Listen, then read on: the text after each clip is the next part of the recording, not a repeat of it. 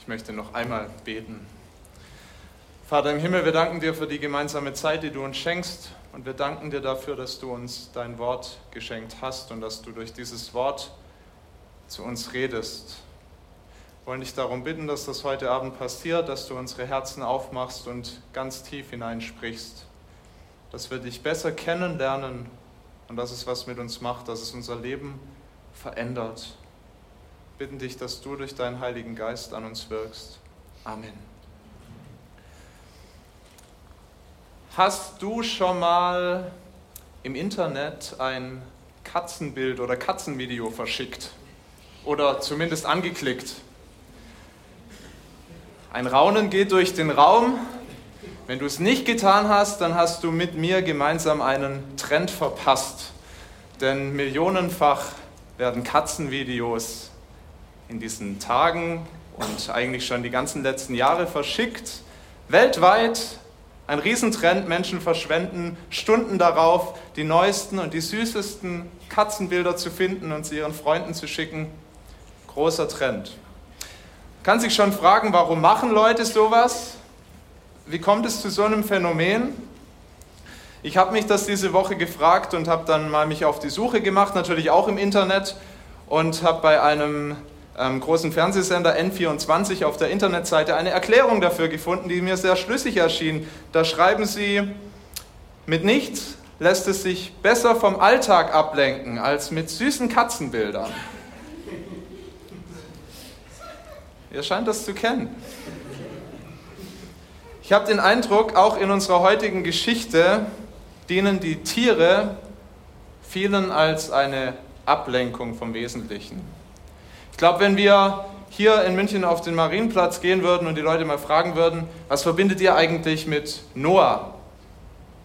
Würden uns wahrscheinlich viele von einer großen Arche erzählen mit ganz, ganz vielen süßen Tieren drauf.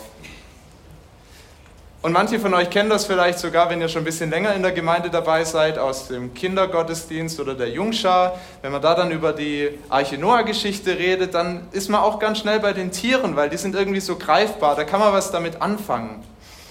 Ich habe gestern eine Karte gekauft für eben das, das Brautpaar, das gestern geheiratet hat. Und dann bin ich am Kartenständer vorbeigegangen und habe da noch ein paar andere Karten gesehen. Unter anderem die Karte von einer Arche Noah mit lauter so kleinen Tierbabys drauf und drunter stand dann, It's a boy. Es ist ein Junge. Was auch immer das mit der Arche Noah-Geschichte zu tun hat. Ich habe es nicht verstanden. Angelehnt an N24 möchte ich deshalb sagen, mit nichts lässt es sich besser von der eigentlichen Botschaft der Arche-Geschichte ablenken als mit süßen Tieren. Ich hoffe, wir begreifen heute neu oder zum allerersten Mal, was uns diese Geschichte eigentlich sagen will, was Gott uns damit sagen und zeigen möchte. Und ja, dafür möchte ich mit euch eintauchen in diesen Text, der in Genesis 7 steht, das nächste Kapitel in unserer Serie. Wir erinnern uns, letzte Woche haben wir uns ja schon ein bisschen mit Noah beschäftigt und wie er diese Arche gebaut hat. Und dann lässt dieser Bericht ganz viel aus die Jahre und Jahrzehnte, in denen Noah hart an diesem Schiff gearbeitet hat. Steht auch nichts von dem Spott, den er ganz bestimmt von seinen Nachbarn bekommen hat, die sich darüber lustig gemacht haben. Was will der Mann eigentlich? Baut ein Schiff, wo kein Wasser ist? Der Text, der geht dort weiter, wo es in die richtig ernste, heiße Phase geht in Genesis 7, wo Gott wieder zu Noah spricht und ihm ankündigt, dass es nun bald soweit ist. Und ich möchte jetzt nicht gleich das ganze Kapitel lesen, sondern zuerst einfach mal die ersten vier Verse, wo Gott zu Noah spricht. Ihr findet das auf Seite 8, Kapitel 7. Und der Herr sprach zu Noah, geh in die Arche, du und dein ganzes Haus, denn dich habe ich gerecht erfunden vor mir zu dieser Zeit. Von allen reinen Tieren nimm zu dir je sieben, das Männchen und sein Weibchen, von den unreinen Tieren aber je ein Paar, das Männchen und sein Weibchen. Desgleichen von den Vögeln unter dem Himmel, je sieben, das Männchen und sein Weibchen, um das Leben zu erhalten auf dem ganzen Erdboden. Denn von heute an in sieben Tagen will ich regnen lassen auf Erden, 40 Tage und 40 Nächte, und vertilgen von dem Erdboden alles Lebendige, das ich gemacht habe.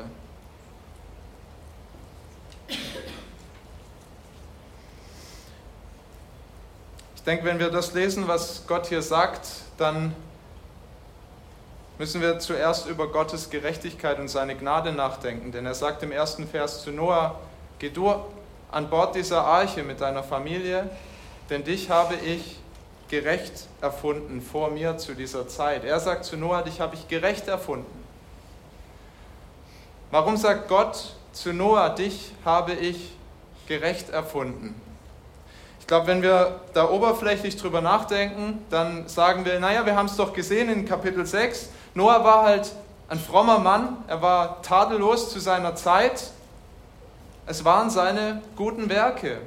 Noah war einfach gut, das unterschied ihn von all den anderen. Noah war ein guter Mensch und deshalb hat Gott ihn errettet und gerecht erfunden. Also Noah gab seine guten Werke und Gott gab seine Gnade dazu. War es so? Ich glaube nicht, denn wenn wir nochmal zurückschauen auf das Kapitel 6, dann sehen wir, dass Gott dort auf die Erde schaut und wir haben schon darüber nachgedacht und Gott sah, dass alles Trachten der Menschen böse war, immer da.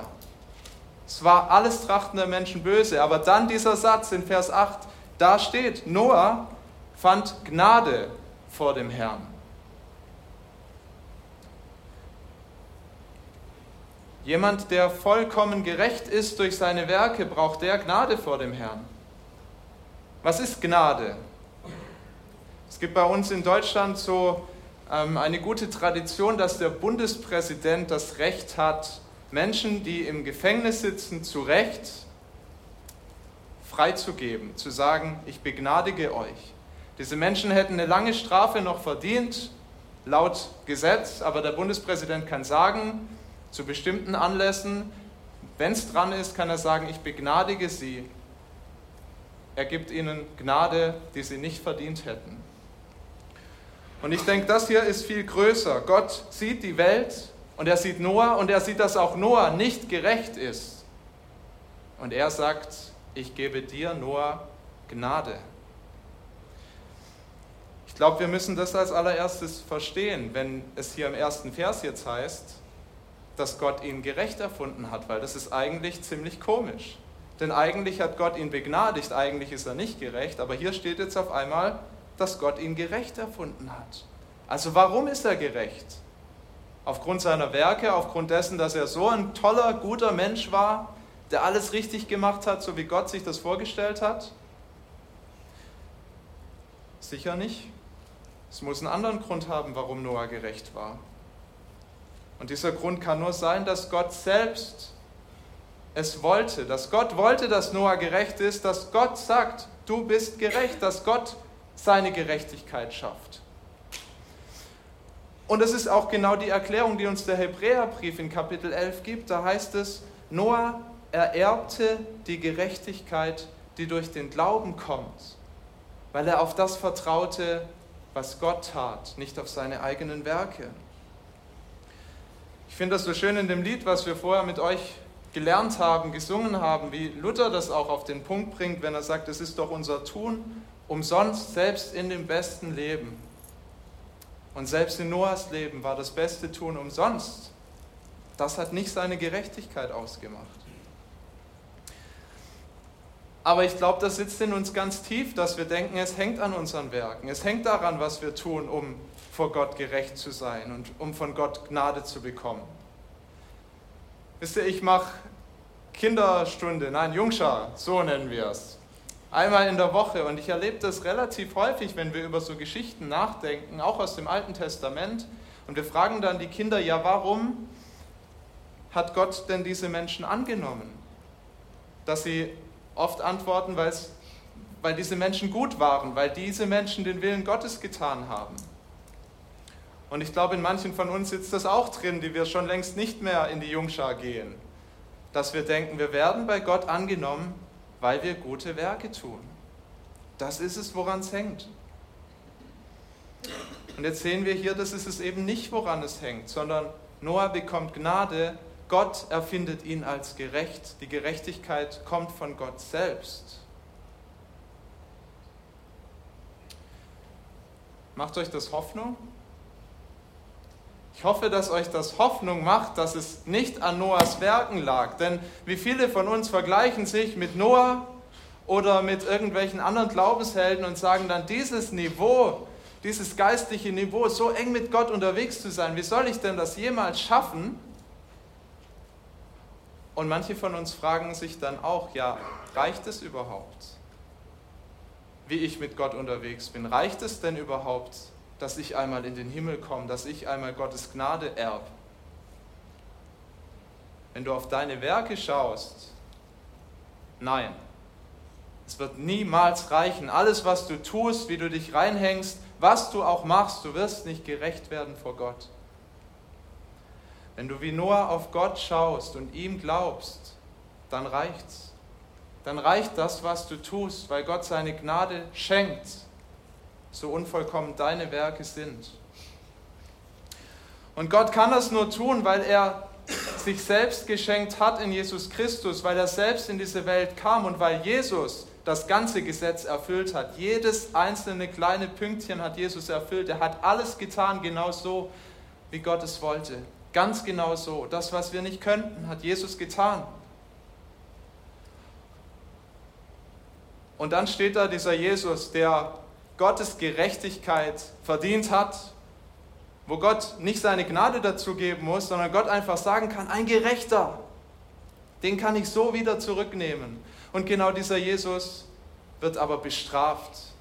Er geht freiwillig ans Kreuz und lässt sich da hinschlagen, nicht weil er es verdient hat, sondern weil wir es verdient haben und er es für uns trägt.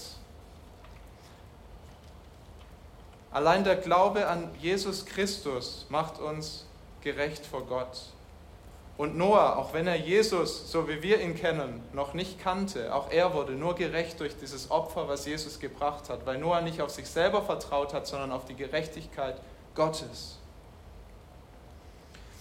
Was für ein Geschenk, dass wir das erkennen dürfen. Es hängt nicht daran, was wir tun, sondern Gott selbst macht uns gerecht. Und schon hier am Anfang ist die Frage an uns, glauben wir, dass Gott uns gerecht macht und nicht wir selbst uns gerecht machen? Glauben wir an Jesus Christus, Gottes Sohn?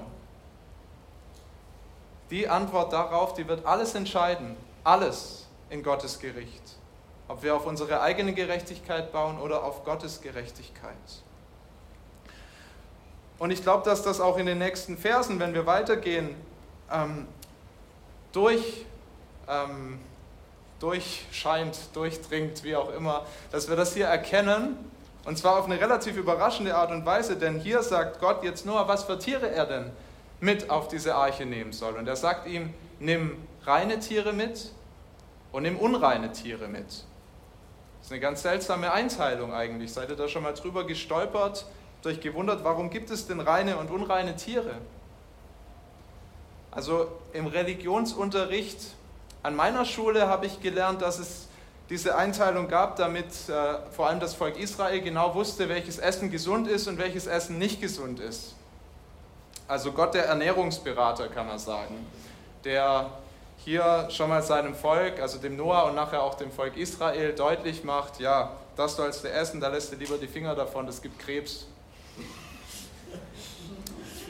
Aber Darum geht es hier nicht. Gott ist nicht der Ernährungsberater, sondern Gott möchte mit dieser Einteilung seinem Volk etwas beibringen und auch uns etwas beibringen, dass er reine und unreine Tiere bestimmt. Wenn im Alten Testament, wenn jemand zu Gott kommen wollte, dann musste er ihm ein gerechtes, ein gutes Opfer bringen, ein reines Opfer bringen. Er konnte ihm kein unreines Tier opfern, sondern er musste ihm ein reines Tier opfern.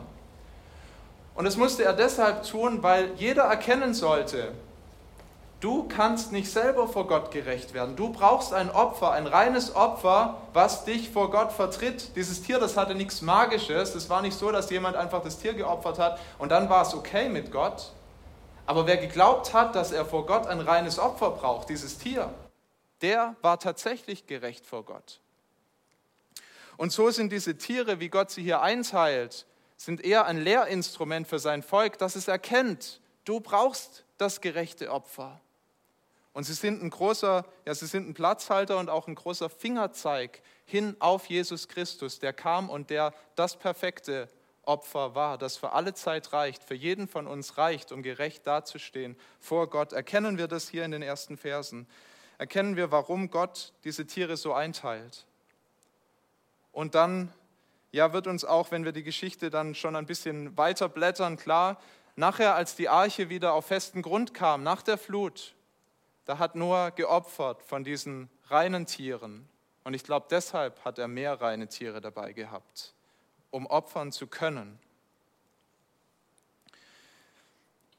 Lass uns gleich auf die Flut schauen, aber zuerst auf das schauen, was Noah getan hat, nachdem er Gottes Gnade auf so eindrückliche Weise erfahren hat. Ich lese uns die Verse 5 bis 16a. Und Noah tat alles, was ihm der Herr gebot. Er war aber 600 Jahre alt, als die Sintflut auf Erden kam.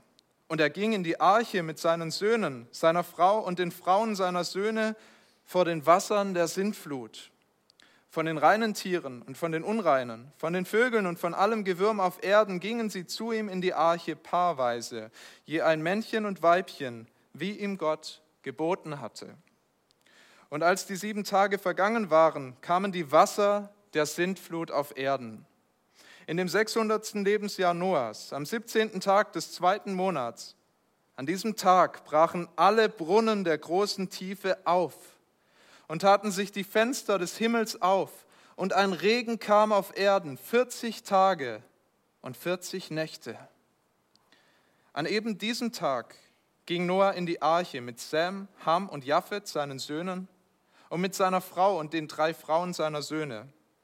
Dazu alles wilde Getier nach seiner Art, alles Vieh nach seiner Art, alles Gewürm, das auf Erden kriecht nach seiner Art, und alle Vögel nach ihrer Art, alles, was fliegen konnte, alles, was Fittiche hatte, das ging alles zu Noah in die Arche paarweise, von allem Fleisch, darin Odem des Lebens war.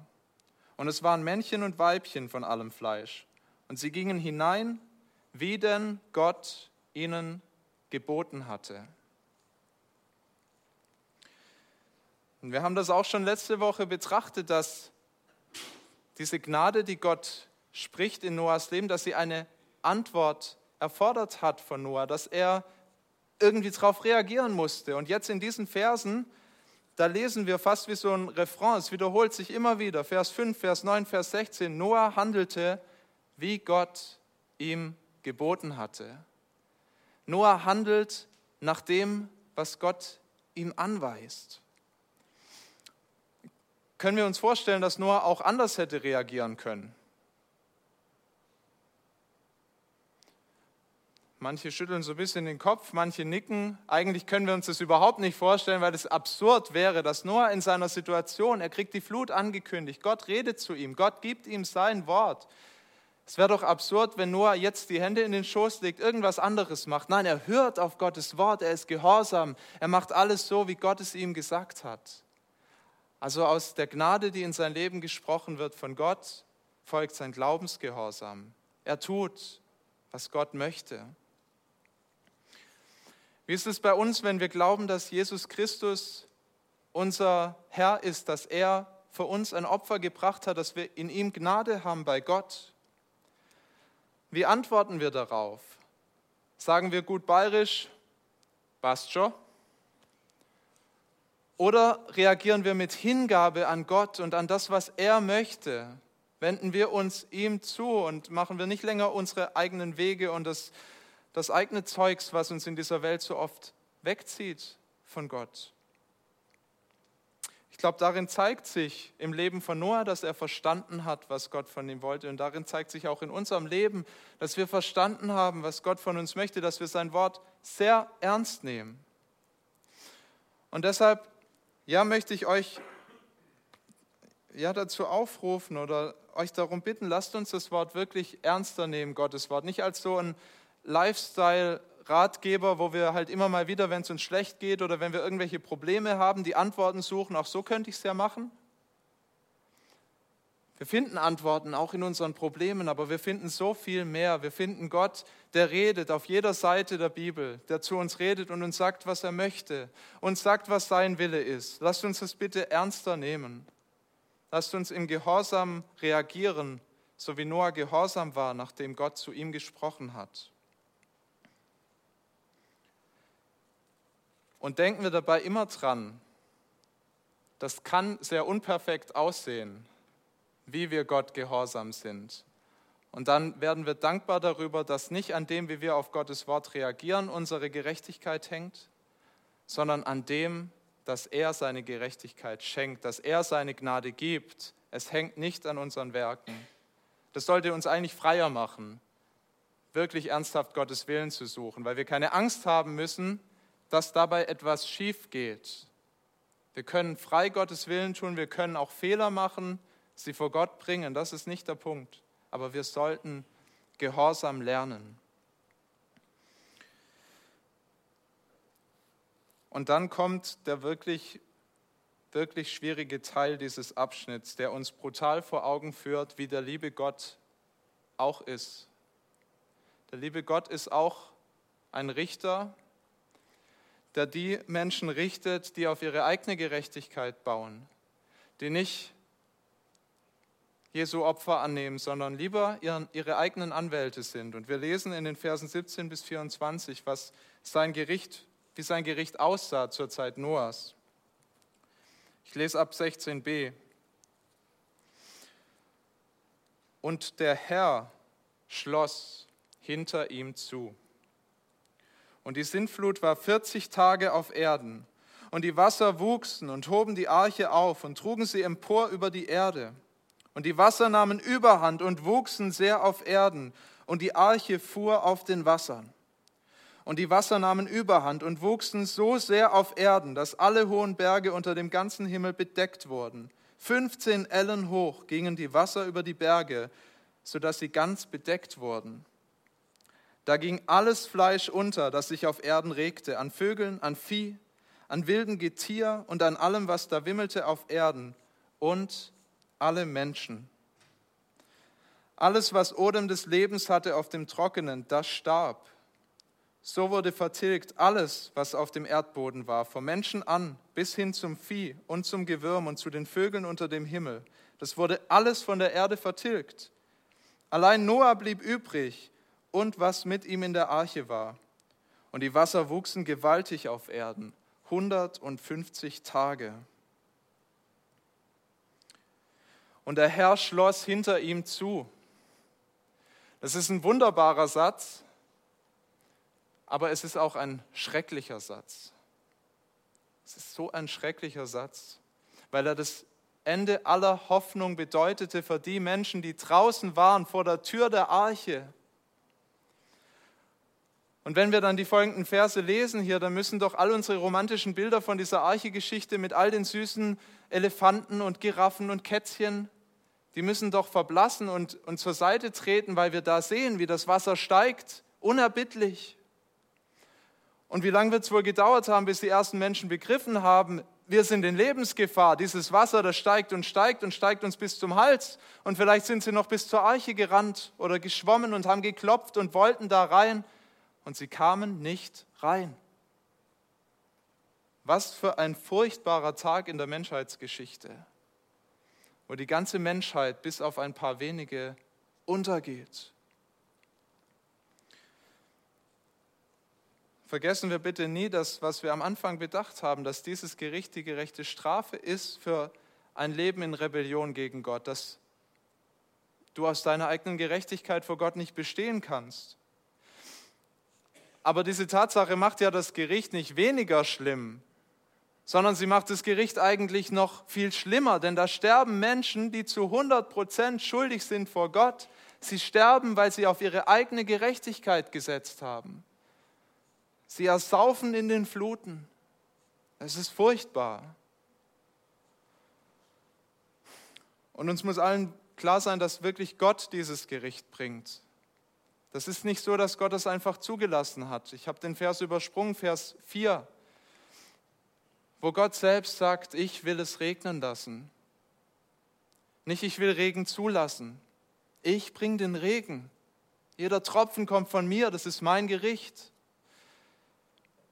Was löst das in dir aus? Schockiert dich, dass der Gott dieser Welt zu so etwas fähig ist? Denkst du, Gott ist ungerecht? Willst du Gott verteidigen?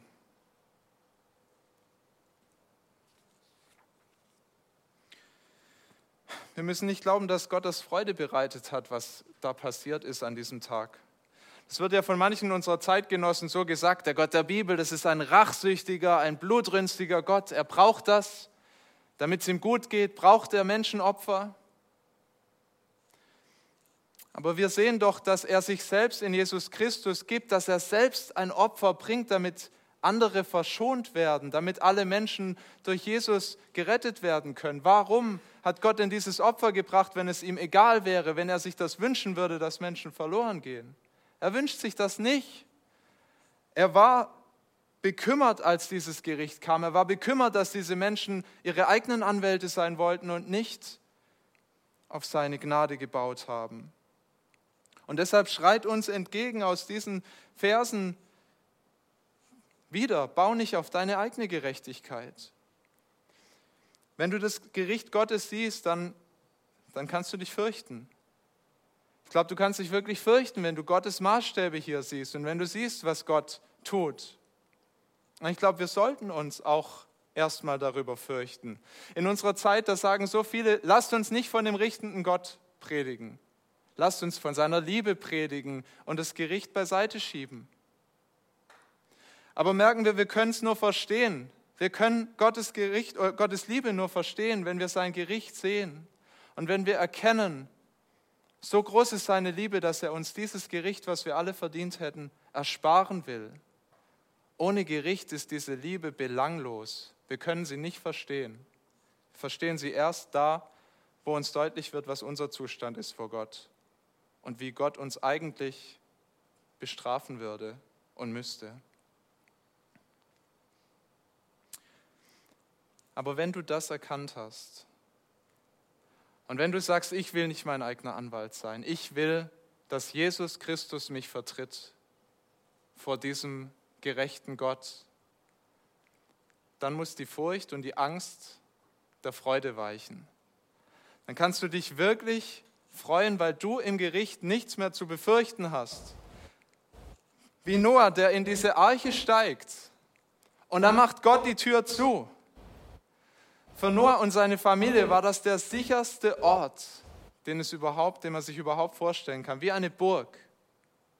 Da kam kein Wasser rein, da kam nichts mehr rein, abgedichtet, die Arche von Gott selbst, der seine Hand drüber hält und dieses Leben beschützt und mit ihnen den Neuanfang machen will. Was für eine überwältigende Gnade, die Gott dieser Archebesatzung gezeigt hat. Und dieses Ereignis hat wirklich stattgefunden. Es ist keine schöne Geschichte, um uns ein bisschen was über Gott zu zeigen, sondern sie hat stattgefunden. Aber sie weist gleichzeitig weit über sich hinaus. Sie ist auch ein Bild für das, was wir als Christen erleben in der Taufe, so sagt es Petrus. Im ersten Petrusbrief in Kapitel 3, da vergleicht er dieses Gericht, was kam zur Zeit Noahs und wie Noah gerettet wurde, damit dass Menschen getauft werden auf den Namen Jesu und auf den Namen des Vaters und des Heiligen Geistes und dass sie damit durch das Gericht, durch die Flut hindurch gerettet werden zu einem Neuanfang mit Gott. Also wenn du auf Jesus vertraust, dann ist im Bild gesprochen Jesus deine Arche und er bringt dich durch die Flut, durch das Gericht sicher nach Hause zu Gott, zum Vater.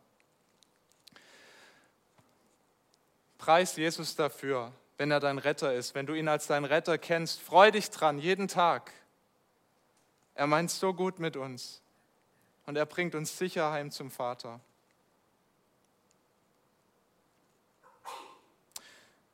Wir haben es vorher in der Lesung gehört von Markus, dass es noch ein Gericht geben wird. Das hat Petrus auch geschrieben in seinem zweiten Brief. Petrus mag diese Arche-Geschichte und die Noah-Geschichte, weil wir daran so viel sehen, was auch noch kommen wird. Und Petrus sagt, so wie es damals war, so wird es wieder sein. Menschen werden spotten, wie zur Zeit Noahs. Sie werden spotten und sagen, ja, wo bleibt denn das Gericht? Wo bleibt er denn der Jesus, der 2000 Jahre nicht gekommen ist? Aber wir sollen uns davon nicht irre machen lassen, sondern wir sollen festhalten und wir dürfen es besser wissen. Wir dürfen wissen, warum Jesus noch nicht als Richter gekommen ist. Weil noch Gnadenzeit ist. Weil noch Zeit zum Umkehren ist. Und ich glaube, wir, wenn wir an Jesus Christus glauben, sind dankbar dafür. Also ich bin dankbar dafür, dass er nicht vor zehn Jahren gekommen ist, wo ich ihn noch nicht kannte. Vielleicht du auch. Seien wir dankbar dafür, dass noch Gnadenzeit ist, dass dieser Gott immer noch ruft und Menschen zu sich rufen möchte. Das ist die Erklärung, warum er noch nicht gekommen ist. Aber lassen wir uns von Petrus auch warnen. Er sagt, das hat irgendwann ein Ende. Irgendwann kommt er wieder. Und das soll uns dazu antreiben, wenn wir Jesus kennen, davon weiter zu sagen, von dieser rettenden Botschaft, dass Menschen diesen Anwalt brauchen, das soll dich dazu treiben, wenn du Jesus noch gar nicht kennst, ihn kennenzulernen und zu sagen, ja, ich brauche dich, ich, auch ich brauche dich als Retter.